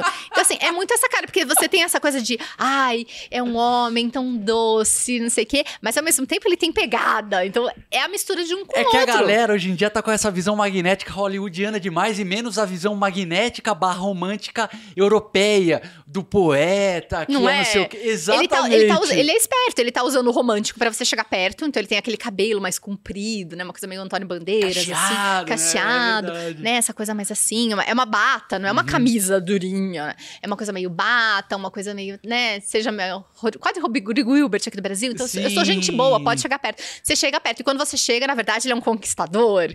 Então, essa dualidade, isso faz o romântico se combinar. E, não, e ele não teve que escolher eu tenho que ser um ou outro. Então, cada um. E, e, você pode pensar em 20 tipos de homens que misturam esses dois e que vão ser completamente diferentes. Então, a gente não pode falar que o sertanejo tem um quê magnético, mas que leva para um outro lado. E que, de repente, ele canta uma música triste, que até pode ser romântico, vai saber. Então, são mil maneiras de fazer. Então, não é, não é uma receita de bolo, não é um rótulo, mas são indicativas. Então, se uma pessoa chegar para mim e falar: olha, nesse momento eu quero conectar mais, eu tô abrindo uma clínica, eu sou psiquiatra, tô abrindo uma clínica. No Instagram, então, se você tá abrindo, você quer chamar por esse sentido, vão mais nessa linha romântica. Ou não, eu quero ser aquele médico das celebridades, que as pessoas pagam muito caro, porque eu sou galã. A gente vai pro lado mais magnético. Não, eu quero passar aquela coisa de, de assim, eu vou operar você, eu vou abrir seu coração, então eu quero credibilidade. Não, eu quero uma coisa mais dramática. Eu quero, assim, que as pessoas falam, nossa, chegou. A... Então, assim, são muitas maneiras de ser. Então não é não é para pôr na caixinha, é o contrário, é pensar assim, quem é essa pessoa?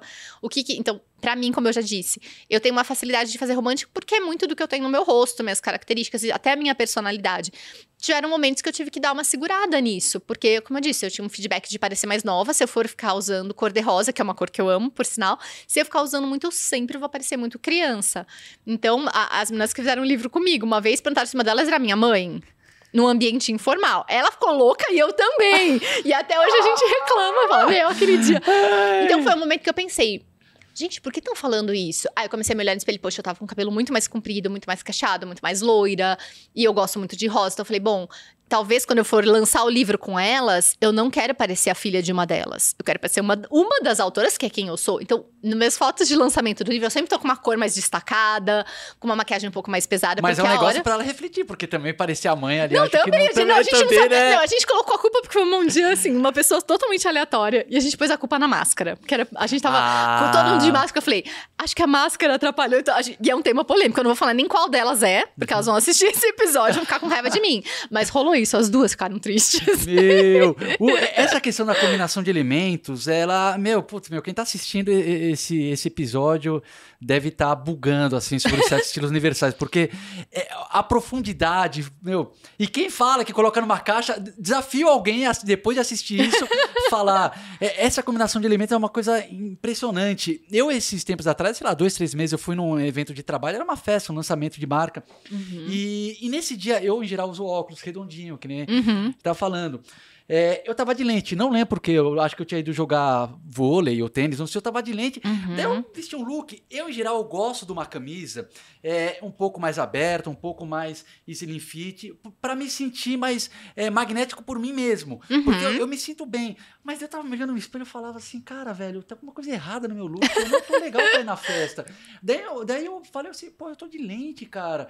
É, uhum. Daí eu falei assim, não, deixa eu colocar meu óculos, porque eu me sinto mais equilibrado, assim, com é, aqui tra trazendo esse magnetismo para mim mesmo, né? O botão uhum. aberto eu sempre gosto de usar, né? Formatinho uhum. de V, linha mais reta. Mas aí eu me sinto com óculos, peraí, sabe? Eu não sou tipo é um cara que tá indo pra festa pra, pra paquerar. Uhum. Eu tô uhum. indo porque, pô, eu, o óculos uhum. eu, eu, eu, me sinto. E eu acho que uhum. o elemento da projeção ajuda, o redondinho. Não, Sim. peraí, pô, ele tem é, é, uma coisinha um pouco mais de, de, de, poeta, né? Que a gente falou, né? Uma sim, assim, um pouco sim. mais nerd. Então eu gosto sempre de tentar balancear um pouquinho esses dois elementos. Em relação, vamos então fechar o círculo. A gente uhum. deixa eu ver aqui como é que tá o tempo. Meu Deus, é, é às 11 que a gente tem a sala, Lê? Dá, dá para segurar mais uns minutinhos? Vamos, você acha que a gente consegue passar rapidinho, é, só falar um pouquinho do dramático, do esportivo uhum. e abrir umas perguntinhas aqui? Claro, claro. Tá, então fala um pouquinho é, da, da inserção do, do esportivo e uhum. se quiser já puxar uhum. junto o, tá. o dramático também. Tá. O estilo, e só fazendo um adendo ao que você acabou de falar, né? Que você falou, ah, quando eu ponho óculos eu me sinto uhum. mais nerd. Então, assim, tem tudo a ver com sentir e é uma profecia que se autorrealiza. Então, se você coloca e você se sente, eu tô mais eu, eu tô. Profecia que se autorrealiza, não é, adorei, é, é isso, não é isso, porque se você coloca o óculos e fala assim, nossa, eu tô eu, você vai estar mais seguro do que você ficar. Cada espelho que você passar, você ficar, hum, tem alguma coisa errada. Então você se sente, você tá bem, então você vai sorrir mais. O sorriso conecta, as pessoas vão conversar mais com você. Você vai falar, tá vendo como é esse óculos? Eu sabia. Esse, ó. Então, não é, é, é você, então porque você confirma a sua tese. Então é a mesma coisa uma pessoa que fala assim, olha, vou fazer uma consultoria, vou, vou melhorar, vou cortar um cabelo. Então às vezes para cortar um pouquinho ainda, mas a pessoa tá sentindo bem que ela chega as pessoas falam, Está diferente. O que você fez? Então, não é o corte em si, não é a cor, é o sentimento que produz o comportamento e que isso confirma quando alguém te elogia. Por isso que é de dentro para fora e de fora para dentro. Né? Então, assim, a gente precisa pensar. E é muito pessoal. Tem pessoas que falam assim: nossa, quando eu ponho óculos, eu me sinto muito mais velho, não me sinto eu. Então, eu uso lente. Então, não é uma regra. Mas falando, voltando para os estilos que faltam, o estilo esportivo ele tem um quê muito forte de praticidade. Mas a, a palavra, quando a gente pensa no, no esportivo, fala muito de você se divertir. Então é muito, muito engraçado, porque é uma roupa que tem a ver com fim de semana, muitas vezes. Então é uma coisa para ser mais descontraída, mais alegre. Então é um estilo que fala de praticidade. Então tem muita gente que num momento, não só de lazer, mas de repente, filhos pequenos, os pais vão ter que correr atrás dessa criança, provavelmente com uma roupa mais confortável e mais prática. Então o esportivo fala muito, a gente, se a gente usou no tradicional aquela ideia do, do estilo inglês de alfaiataria, aqui a gente tá falando mais do American Wear. Então aquela roupa meio Gap, Banana Republic, que de novo, é, assim como você falou, tradicional pensam que é só terno. Então, tadinha, a pessoa tradicional não pode ter momento de lazer. E o pro, coitadinho do esportivo não pode trabalhar, ele vai trabalhar, mas de repente a camisa dele é aquele que não precisa passar, uhum. que ele que joga mais na máquina. Então, o estilo esportivo ele traz uma praticidade, que é aquela coisa que a gente falou de você ir lá e fazer as coisas, então ele te dá muita liberdade de movimento. Então, tem a ver com isso e eu vejo muitas pessoas hoje adotando mais velhos. É muito engraçado, eu vejo esse processo até na minha família com a minha madrasta, um pouquinho com meu pai, porque eles são avós agora. Eu tenho uma sobrinha de três anos, então eu vi minha madrasta, ela ainda trabalha, ela sempre trabalhou em banco, uma executiva muito bem arrumada, mas ela quer brincar com a neta. E ela não quer. É diferente daquela minha avózinha que fazia bolo, que não sentava no chão comigo. São outros avós. As pessoas, os avós de hoje, vão viver muito mais do que viveram os meus avós. Então, quer sentar no chão com a criança, quer fazer o quebra-cabeça. Então, quer uma rapidez. Não é que ela quer se vestir de jovenzona, mas é um estilo que traz uma jovialidade por ter um, um toque de cor, são cores neutras, mas tem um, um tênis amarelo, uma coisa colorida com cor primária, cor secundária, que evoca movimento e por isso parece mais jovem. Então, acho que quem quer ter mais energia ou quer brincar mais com os netos, quer essa descontração, o esportivo serve muito bem. E já o dramático, ele vem de um outro polo. O dramático, assim como a gente falou, o elegante é um pouco mais limpo, ele também é mais limpo, mas ele gosta de causar. Então, dramático vem da palavra drama. Quando a gente pensa em inglês, aula de drama é aula de teatro. É uma coisa teatral, é uma coisa que tem. Né, a pessoa entrou, é um acontecimento. E às vezes o pessoal no Brasil é a palavra em português é um pouco pejorativo. Às vezes a galera fala, não, mas eu não sou dramático. Sim. Mas é, uma, é um estilo muito poderoso, né? Muito poderoso. E eu vejo algumas, alguns uh, autores que aqui para o Brasil preferem usar o termo moderno, porque tem um pouco de arte moderna envolvida, mas eu acho perigoso, porque algum cliente pode chegar para você e falar assim: eu quero ficar um homem mais moderno. Ele quer moderno no sentido desse estilo ou ele quer seguir tendências? E o que tá na moda, de repente, é uma coisa esportiva. Uhum. Então eu acho que pode ser perigoso. Mas o dramático fala dessa força. Então a gente tá falando, por exemplo, de alto contraste, do preto com branco, ou de uma cor vibrante com preto. Então a gente tá. De alguma forma, essa pessoa faz um. É um, um acontecimento, então tem que ter drama. a gente fala que evoca fortes emoções. Então são roupas que trazem essa, essa questão de, de força. no feminino, por exemplo, de, as deusas vezes são as Amazonas.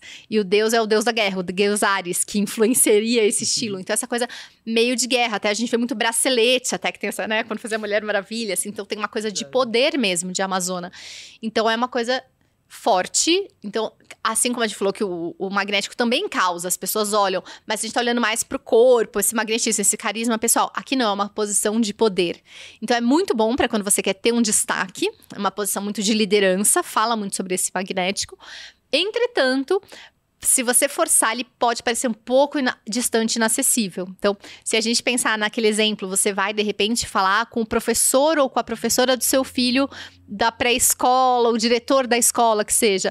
Você espera uma pessoa um pouquinho mais romântica para cuidar do seu bebê do que uma pessoa super dramática. Então são ajustes também. Tem, e tem níveis, não precisa ser o altíssimo drama, a gente pensa no extremo.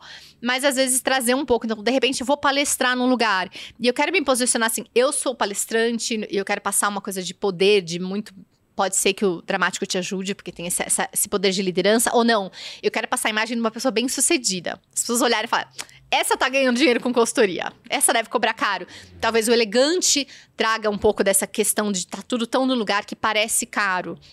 Né, como eu falei, eu odeio que as pessoas usam cara de rico é péssimo, mas a ideia de que é tudo muito bem cuidado. Ou não, eu quero criar essa conexão de quem sabe o que está fazendo, quem tem anos de mercado tradicional pode me ajudar. Então, todos eles vão ter né, uma coisa que pode te ajudar. Então, não existe, eu recebo muito isso na caixinha de pergunta. O que vestir para dar aula num congresso? O que vestir? Depende muito do que você quer sentir. Então, uh, às vezes você só quer sentir segura, então vamos o máximo no seu próprio estilo, para você não sentir fantasiado, e o que você quer projetar. Então, tem palestra que não é sobre a gente, é sobre o assunto, então eu quero tal mínimo vestido.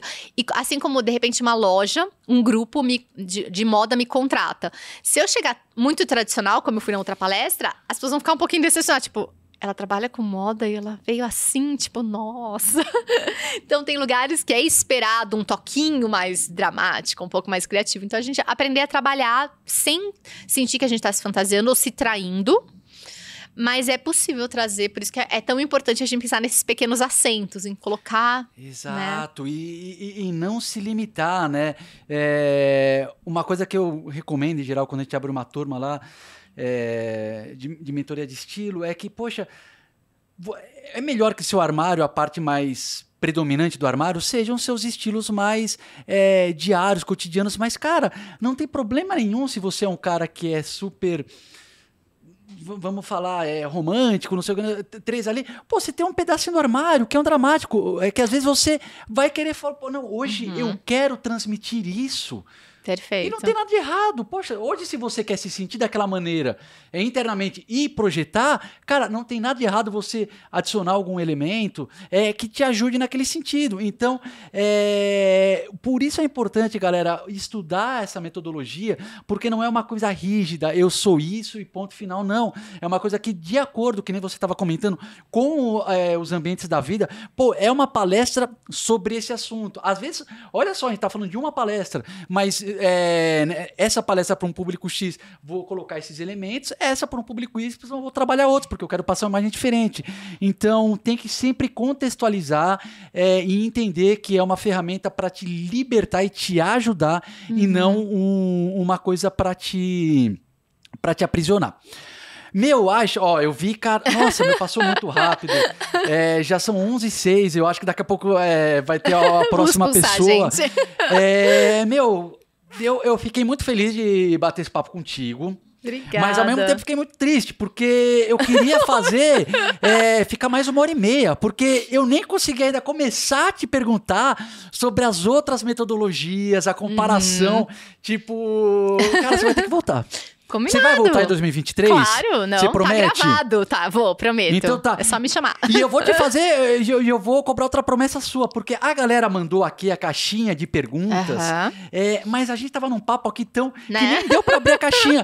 Eu posso te mandar hoje umas cinco perguntas e você faz um stories respondendo e manda claro, pra mim? Você promete? Lógico, prometo, prometo. Então tá bom, ó, a Aisha tá prometendo, a Aisha, desculpa, eu ainda eu confundo a pronúncia. Ela tá prometendo que ela vai voltar em 2023. Sim. E as perguntas galera. Desculpa que não deu para abrir aqui na live, mas ela falou que eu posso mandar para ela aqui umas 5, 6 e que ela vai fazer um stories respondendo. Combinado. É a Isha Correia com Y, certo? Isso. Correia sem I, né? Correia. Isso. Tem algum ponto, algum underline? Não, é, é A-Y-S-H-A, Correia, só. Perfeito. em todas as redes. Então, perfeito, maravilhoso. No Insta. É, a gente vai até acabar falando, fazendo stories antes, porque esse episódio vai pro ar.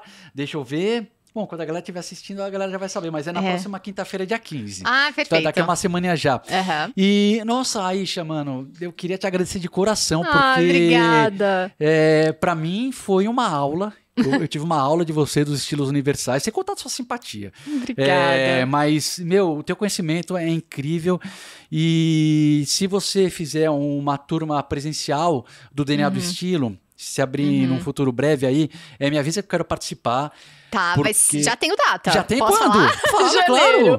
Dia, se não me engano, 20 e 21. É uma sexta e um sábado. Eu vou fazer, então, tá, esse, fechado. o DNA do estilo, porque, meu, estudar com quem treinou certificado com Alice Parsons, meu, galera, é embaçado. Você quer trabalhar com estilo, você entra aí e vai ser em São Paulo, né? Em São Paulo. Tá. E quem também não mora em São Paulo, não tem problema. Hoje em dia é bom, né? uhum. né? Mídias digitais, ter o um curso gravado da Isha. Sim. Entra lá no Instagram dela para conhecer.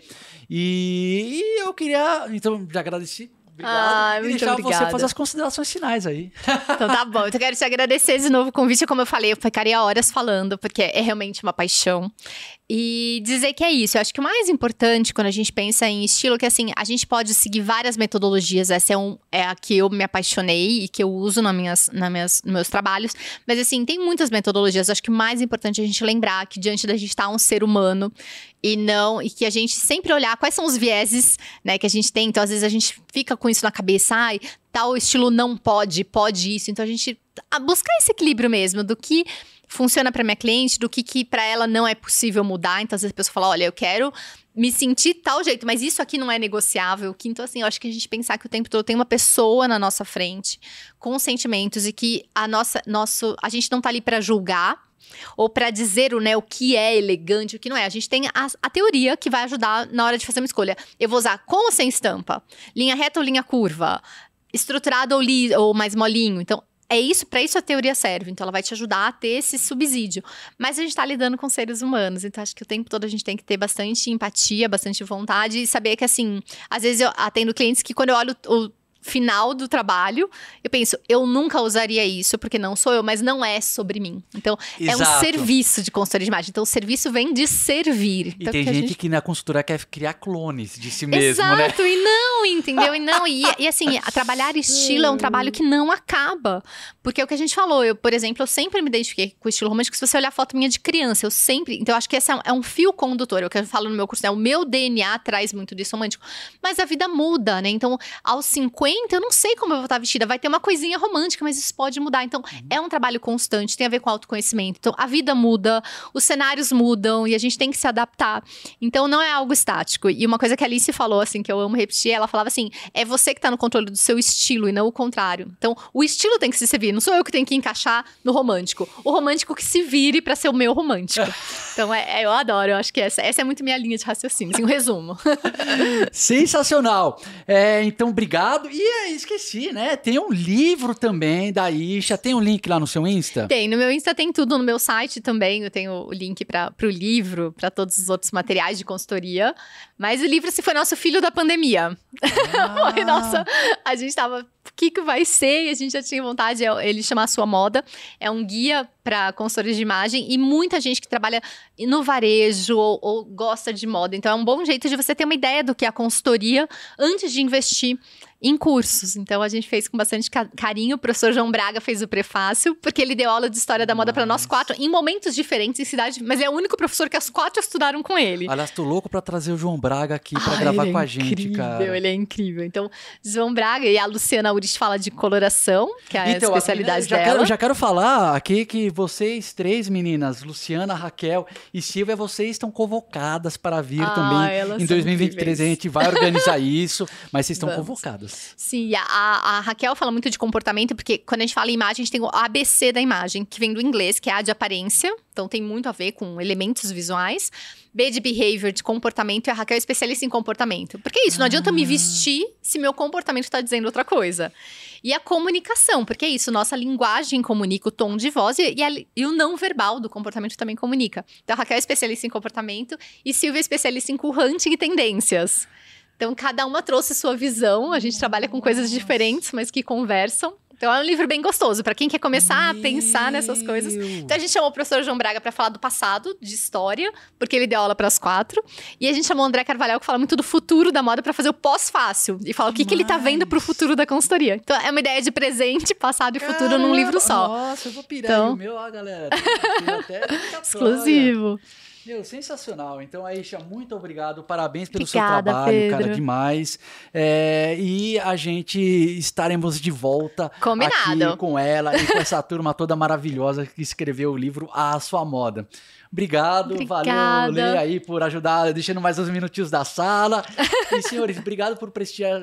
Opa, blá, blá, blá, por prestigiar mais um episódio aqui do podcast Moda Masculina. A gente se vê na quinta-feira que vem. Grande abraço. Obrigada.